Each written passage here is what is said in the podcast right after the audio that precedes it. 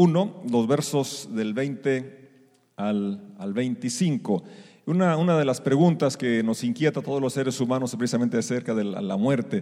Desde Job, muy, muy, muy, muy antiguo, es el libro más antiguo, se preguntó y dice, si el hombre muere, volverá a vivir. Se quedó ahí esa, esa pregunta, aunque él mismo después habla de su seguridad que tenía de, la resurrección.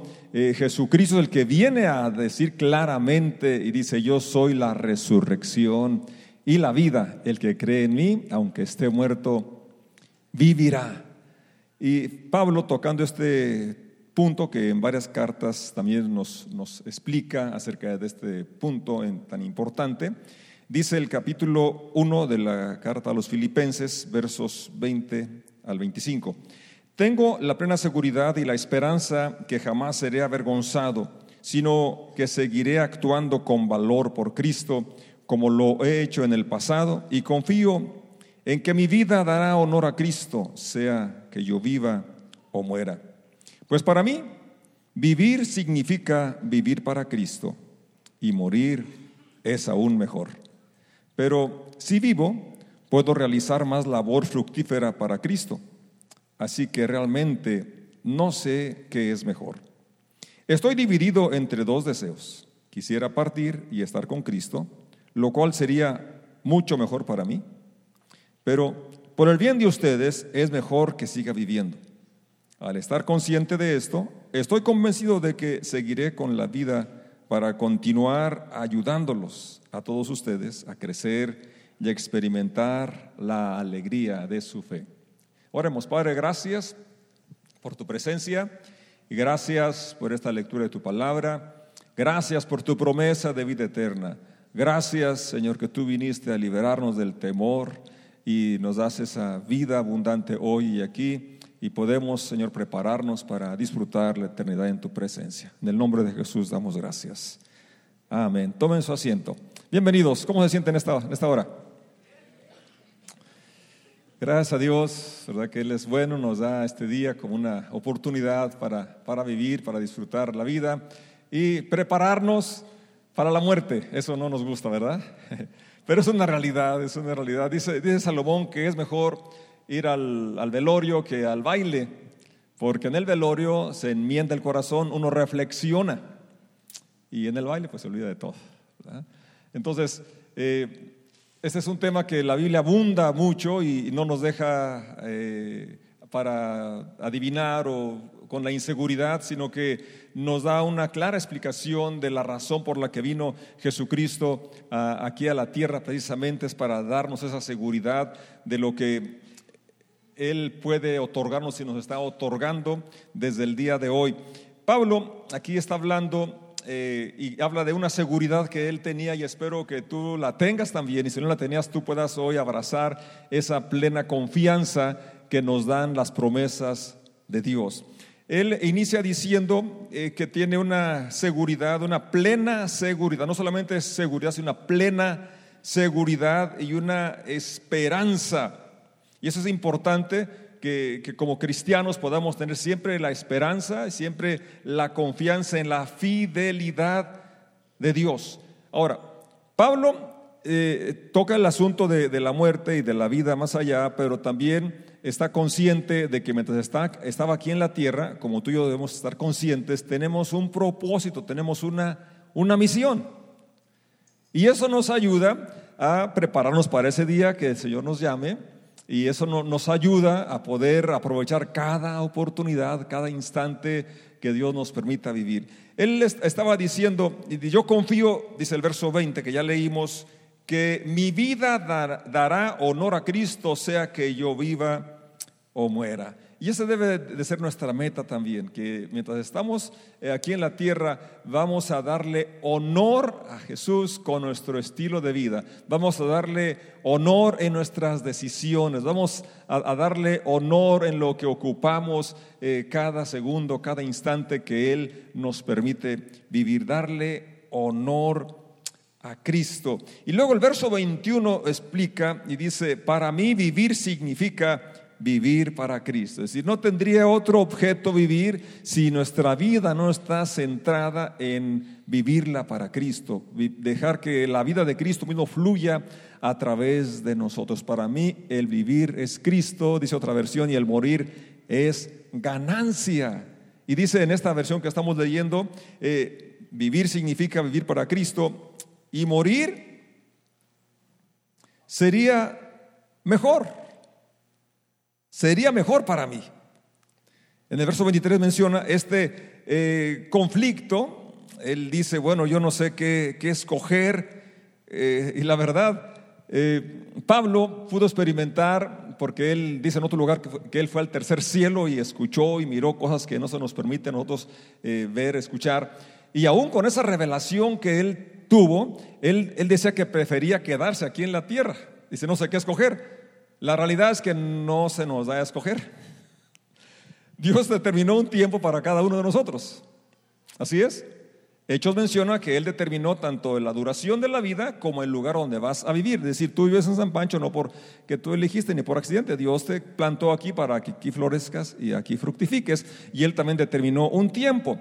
Pero hablando de ese, de ese, de ese conflicto, podríamos llamarlo, que, que, dice aquí Pablo, soy dividido entre dos deseos. La verdad es que aunque conocemos que de la vida eterna, de las promesas, de la bendición de estar en su presencia, ¿cuántos están seguros de eso? de que es mejor estar en su presencia. ¿Cuántos se quieren ir ahorita? ¿Verdad? No, pues quién sabe solamente que te está yendo muy mal de la patada y digas, no, pues ya, Señor, llévame, ya me quiero salir de aquí. Pero la verdad es que nos queremos quedar, queremos estar aquí aunque sabemos de todas las bendiciones que se nos prometen y que son una realidad, Pablo mismo, como ya lo dije, él habiendo experimentado, él dice que fue llevado en el espíritu, no sabe, o si en el cuerpo, no sabe, pero que sí miró cosas gloriosas. Sin embargo, con todo eso, él dice, yo estoy dividido entre el deseo de partir y quedarme. ¿Así es? Aunque dice, irme sería mucho mejor para mí. La reina Valera dice, sería muchísimo mejor. No dice mejor, ni nada más eh, mejor o mucho mejor, muchísimo, el grado superlativo será muchísimo mejor estar, estar en, su presencia.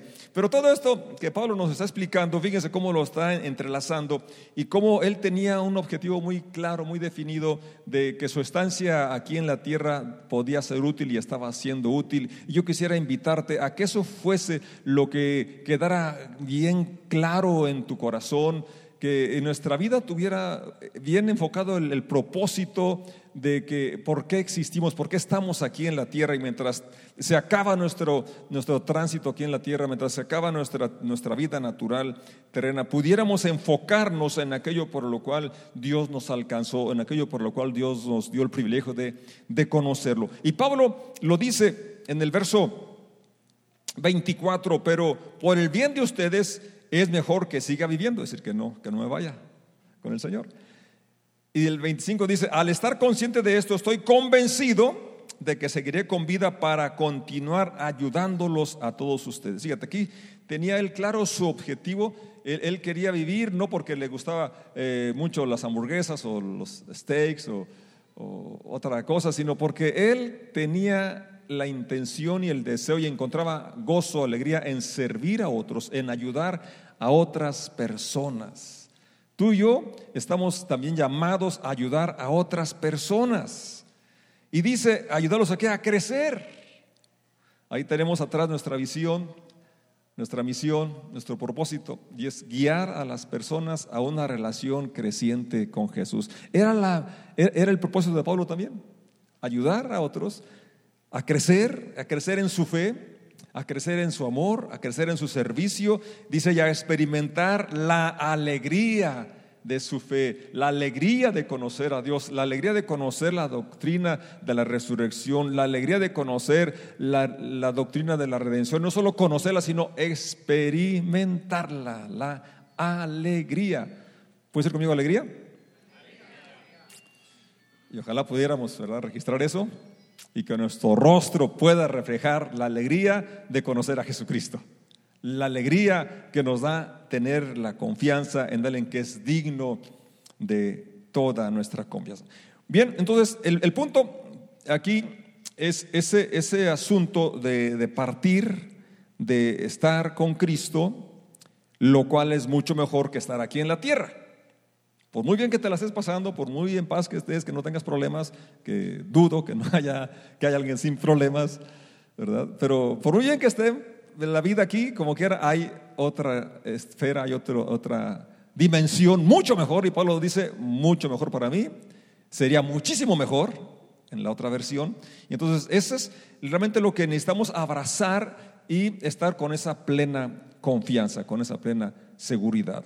En, la segunda carta a los Corintios, el apóstol sigue con la misma temática y em, empieza ese capítulo mencionando que nuestro cuerpo, si nuestro cuerpo se deshiciere, eh, habla de cómo se, desgasta nuestro cuerpo y aunque no lo queramos es una realidad.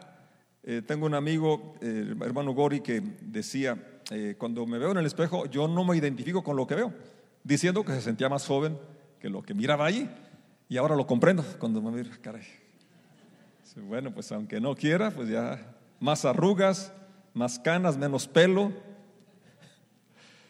Pero yo aunque digo, a veces tengo la misma energía que antes, eso no es cierto, no es posible que 60 años tenga lo mismo cuando tenía 20 años.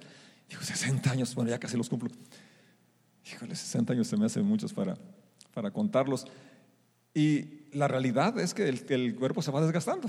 Moisés escribió en el Salmo 90 que los días de nuestra vida son 70 y que los robustos quizás 80, pero con todo y eso sería molestia.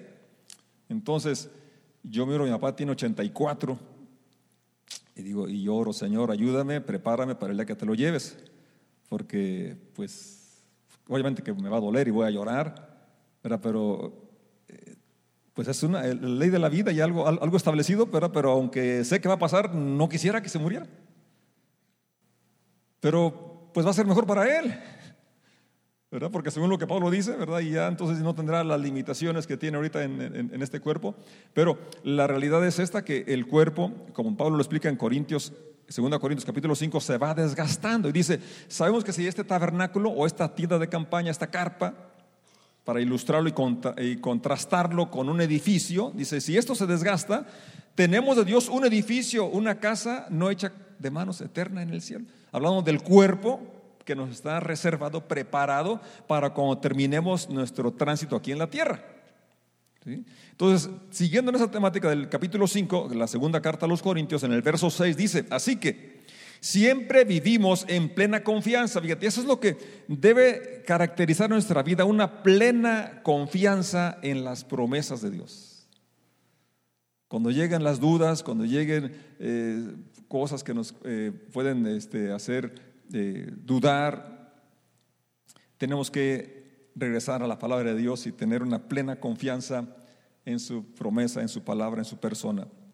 Aunque sabemos que mientras vivamos en este cuerpo, no estamos en el hogar celestial con el Señor, pues vivimos por lo que creemos y no por lo que vemos. Verso 8.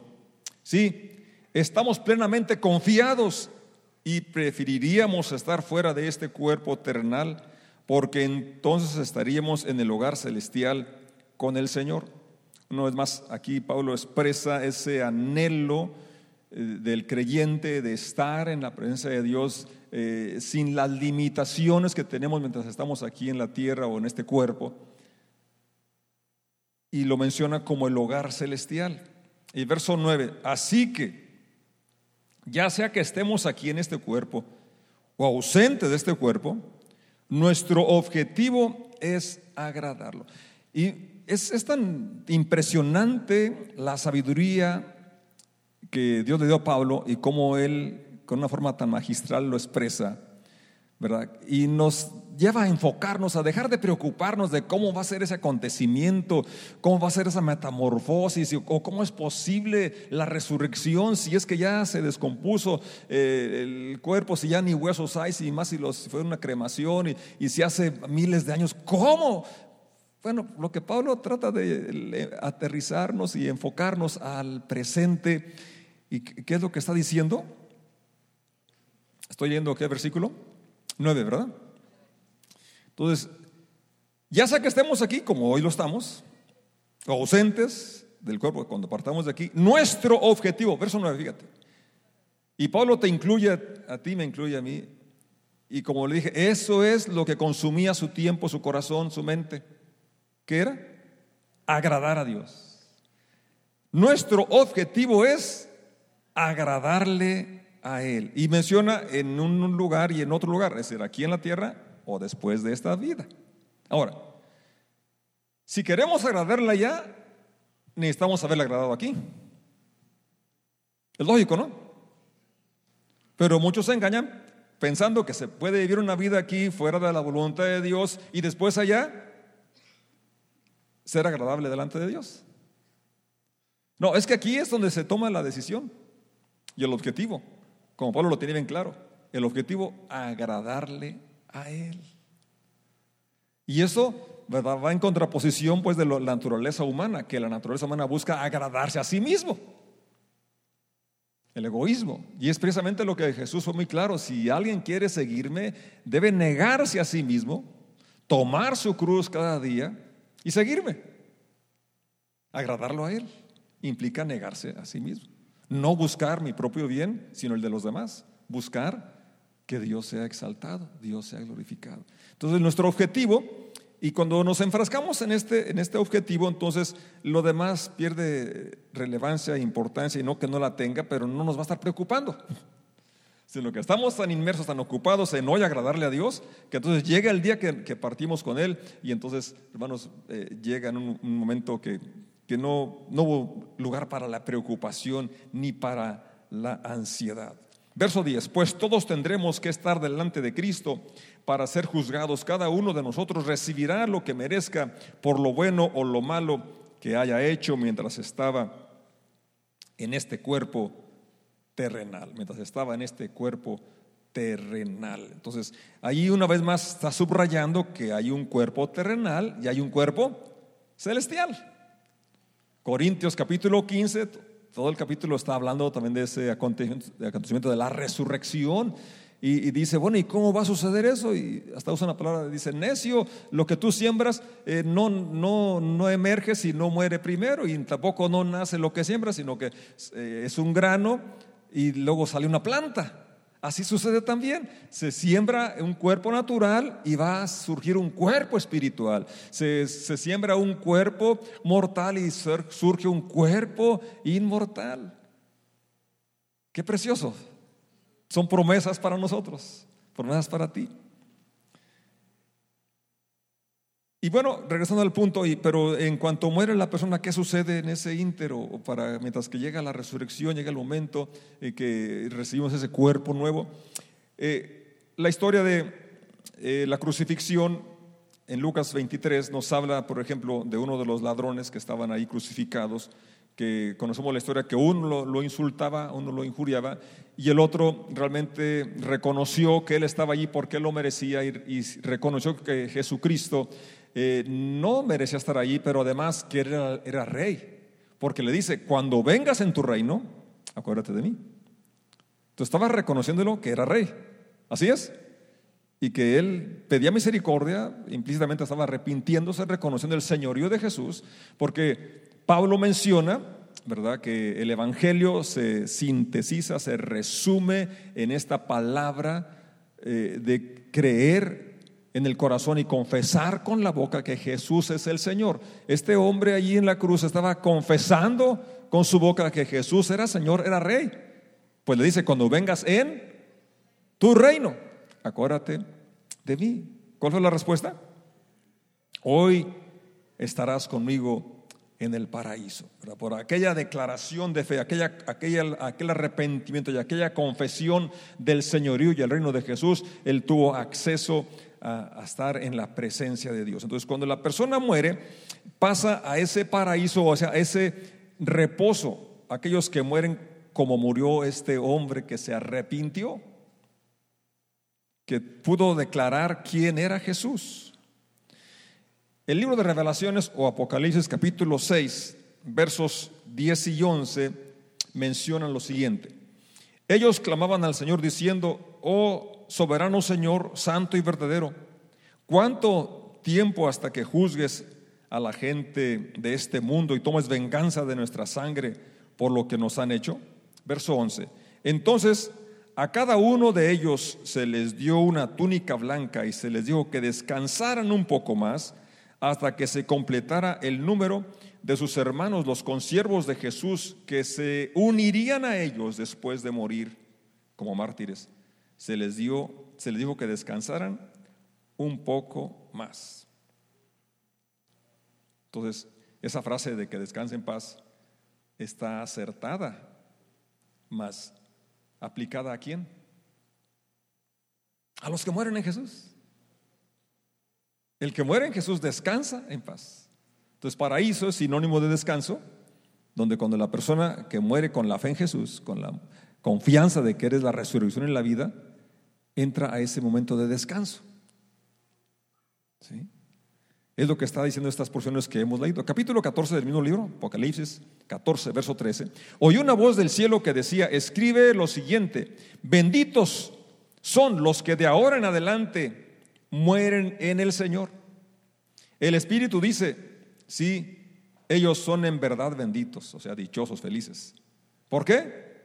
Descansarán de su arduo trabajo, pues sus buenas acciones los siguen. Entonces, ahí está la, diferencia, o sea, la condición para que sea un descanso real cuando una persona muere es que haya muerto en el Señor. ¿Que haya muerto cómo? En el Señor, con la fe en Jesús, con la confianza en Jesús, con la plena eh, convicción de que Él es nuestro Salvador, que Él es nuestro Redentor que Él pagó mis pecados, que Él me justificó. Eso es lo que está diciendo esa escritura. Corintios 15, que ya mencioné, también menciona los momentos de la resurrección. Dice que Cristo es las primicias, el primero en resucitar. Dice, y luego los que son de Él en su venida. Y es muy enfático, los que son de Él. ¿Quiénes son de Él? Todos aquellos que hemos reconocido que Él nos compró con su sangre. Todos aquellos que hemos reconocido que Él es nuestro Señor y le hemos entregado el control de nuestra vida. Los que son de Él, son su propiedad. Le perteneces por derecho de creación, pero también por derecho de redención. Los que son de Él. Entonces, si tú eres de Él, se aplica esa porción que dice lo que acabamos de leer. Benditos, bienaventurados o felices, dichosos los que de ahora en adelante mueren en el Señor. ¿Sí? Ellos son verdaderamente felices, dichosos, bienaventurados, porque descansarán de su trabajo, pero sus obras con ellos siguen.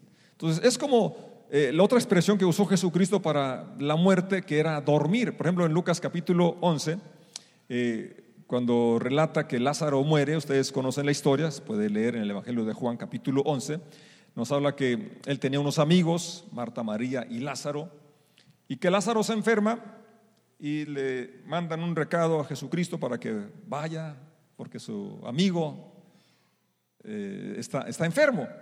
Y sin embargo, él a propósito no llega. Es más, espera. Se espera que se muera y que pasen incluso cuatro días. ¿Verdad? ¿Qué cosas, no? Y es una lección muy grande porque luego a veces nos preguntamos, ¿por qué si, si yo le sirvo a Dios y si, o mi X familiar le servía a Dios y se portaba también, ¿por qué se murió? Bueno, los amigos de Jesús también se mueren. Como el caso de Lázaro. ¿Así es? Sí, algo que nos va a acontecer a todos. Está establecido que los hombres mueran una vez y después el juicio. Bueno, regresando al capítulo 11 de, del Evangelio de Juan, eh, ahí entonces, después de que ya eh, Lázaro está, está, sepultado y antes dice el Señor el verso 11, capítulo 11, antes de llegar a la tumba, antes de ir y resucitarlo, les habla a sus discípulos, dice, nuestro amigo Lázaro se ha dormido. Agregó después, pero ahora iré a despertarlo. Verso 12. Señor, dijeron los discípulos, si se ha dormido, pronto se pondrá mejor. Ellos pensaron que Jesús había querido decir que Lázaro solo estaba dormido, pero Jesús se refería a que Lázaro había qué? Había muerto. Así es. Entonces, Para, para Dios, ¿verdad? los que mueren es como si estuvieran nada más descansando, dormidos. Entonces dice el versículo siguiente, verso 14, por eso les dijo claramente, Lázaro Ha muerto. Pero primero dijo, usó la palabra dormir. Así es, dormir. Entonces está durmiendo. Viene el momento de la resurrección, dice Pablo, al toque de la final trompeta, los muertos en Cristo resucitarán primero. Y los que estemos en vida seremos transformados. Y así estaremos para siempre con el Señor, seremos transformados. Entonces el, el inter de la, de la muerte a la resurrección es un descanso, es un dormir para aquellos que duermen en Jesús, aquellos que duermen con esa esperanza. El tiempo ya pierde relevancia, ya, no hay tiempo porque entonces eh, nosotros como seres humanos estamos limitados al tiempo, pero una vez que muere ya no hay esa, eh, limitante del tiempo. El mismo Evangelio de Juan nos habla de la esperanza de la resurrección que no está limitada a la resurrección de Lázaro, porque Lázaro en su momento volvió a morir y está esperando la resurrección en la segunda venida de Jesucristo. Dice el verso 23 del Evangelio eh, de Juan, capítulo 11 y verso 23. Jesús le dijo, tu hermano resucitará. Es cierto, respondió Marta, resucitará cuando resuciten todos en el día final. Jesús le dijo, yo soy la resurrección y la vida. El que cree en mí vivirá aún después de haber muerto. Todo el que vive en mí y cree en mí jamás morirá. ¿Lo crees, Marta? Y esa es la pregunta directa que hace Jesús hoy a cada uno de los presentes. ¿Lo crees?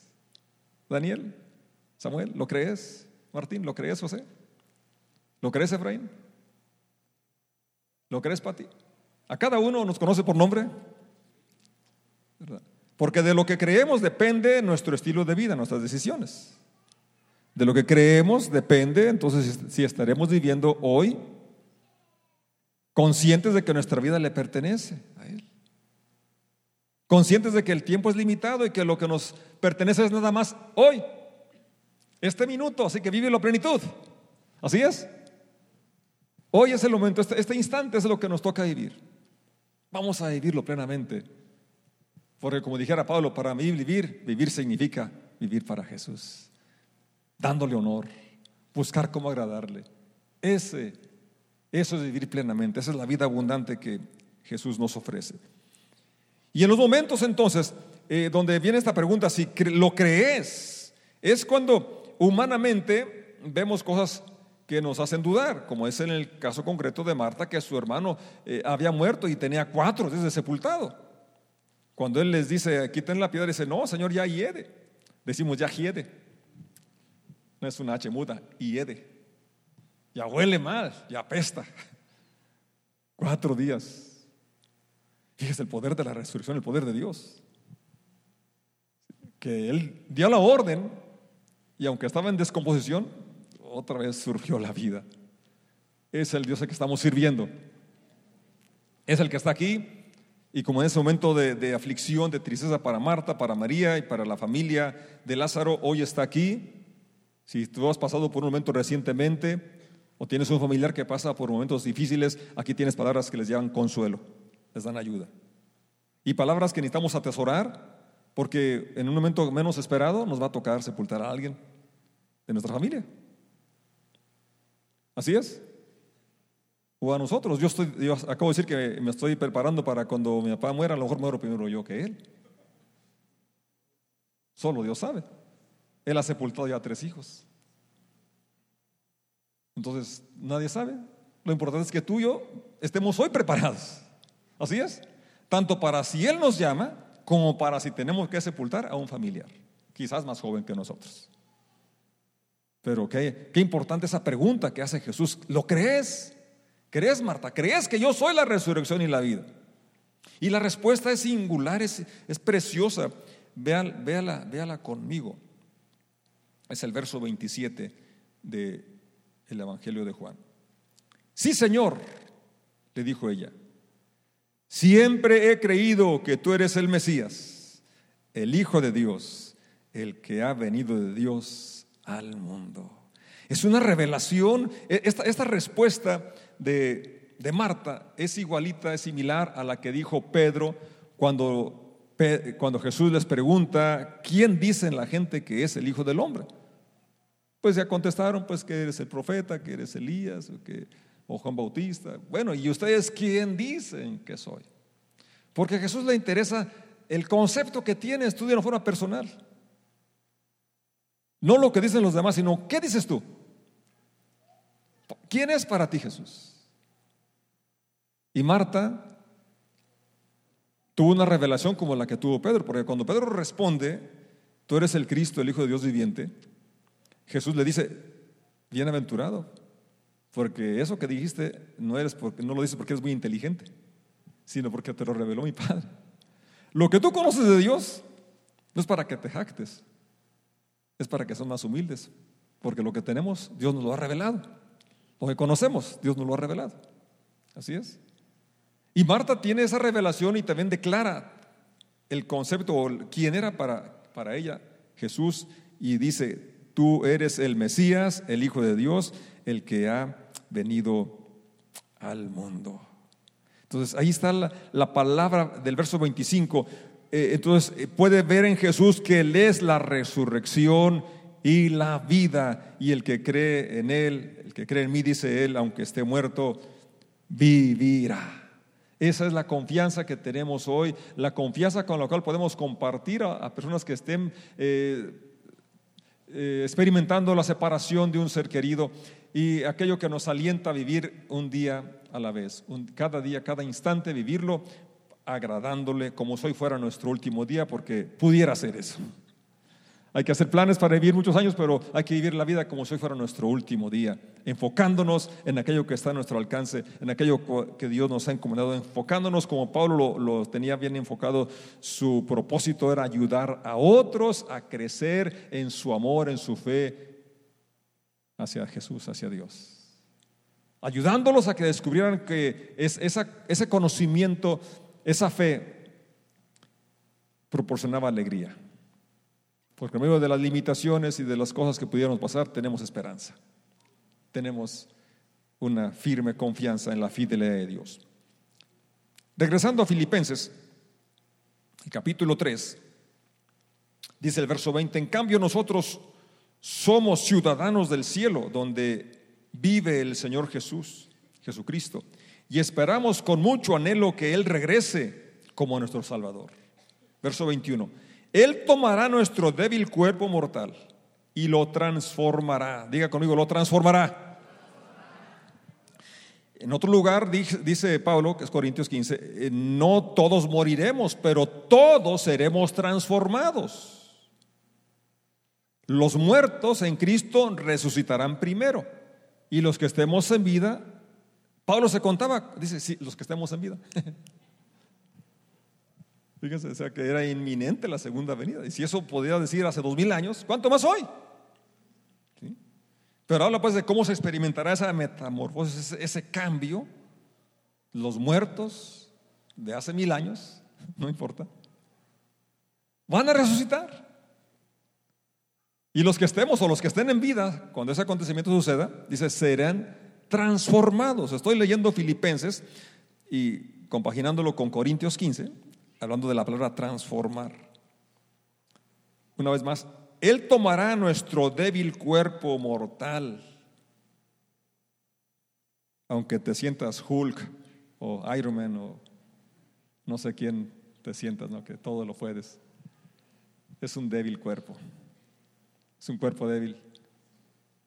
Como dijo el profeta Isaías, aunque aún los jóvenes se cansan y flaquean, pero los que esperamos en el Señor tenemos nuevas fuerzas. Nuestro débil cuerpo mortal lo transformará en un cuerpo glorioso. ¿En un cuerpo qué? Glorioso, igual al de Él.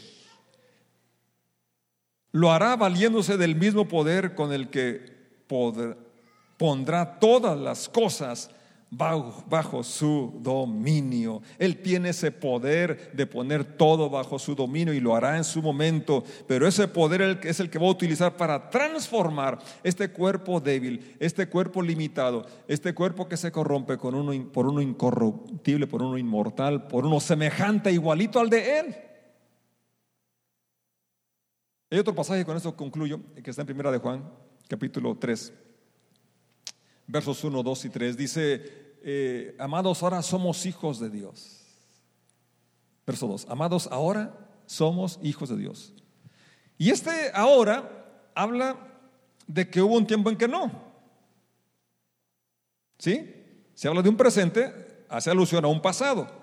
¿Cuándo es cuando tú eres hijo de Dios? Cuando en aquel momento como que como Marta hiciste esa confesión, como Pedro esa confesión, esa declaración que Jesús es el Mesías, que Jesús es el Salvador.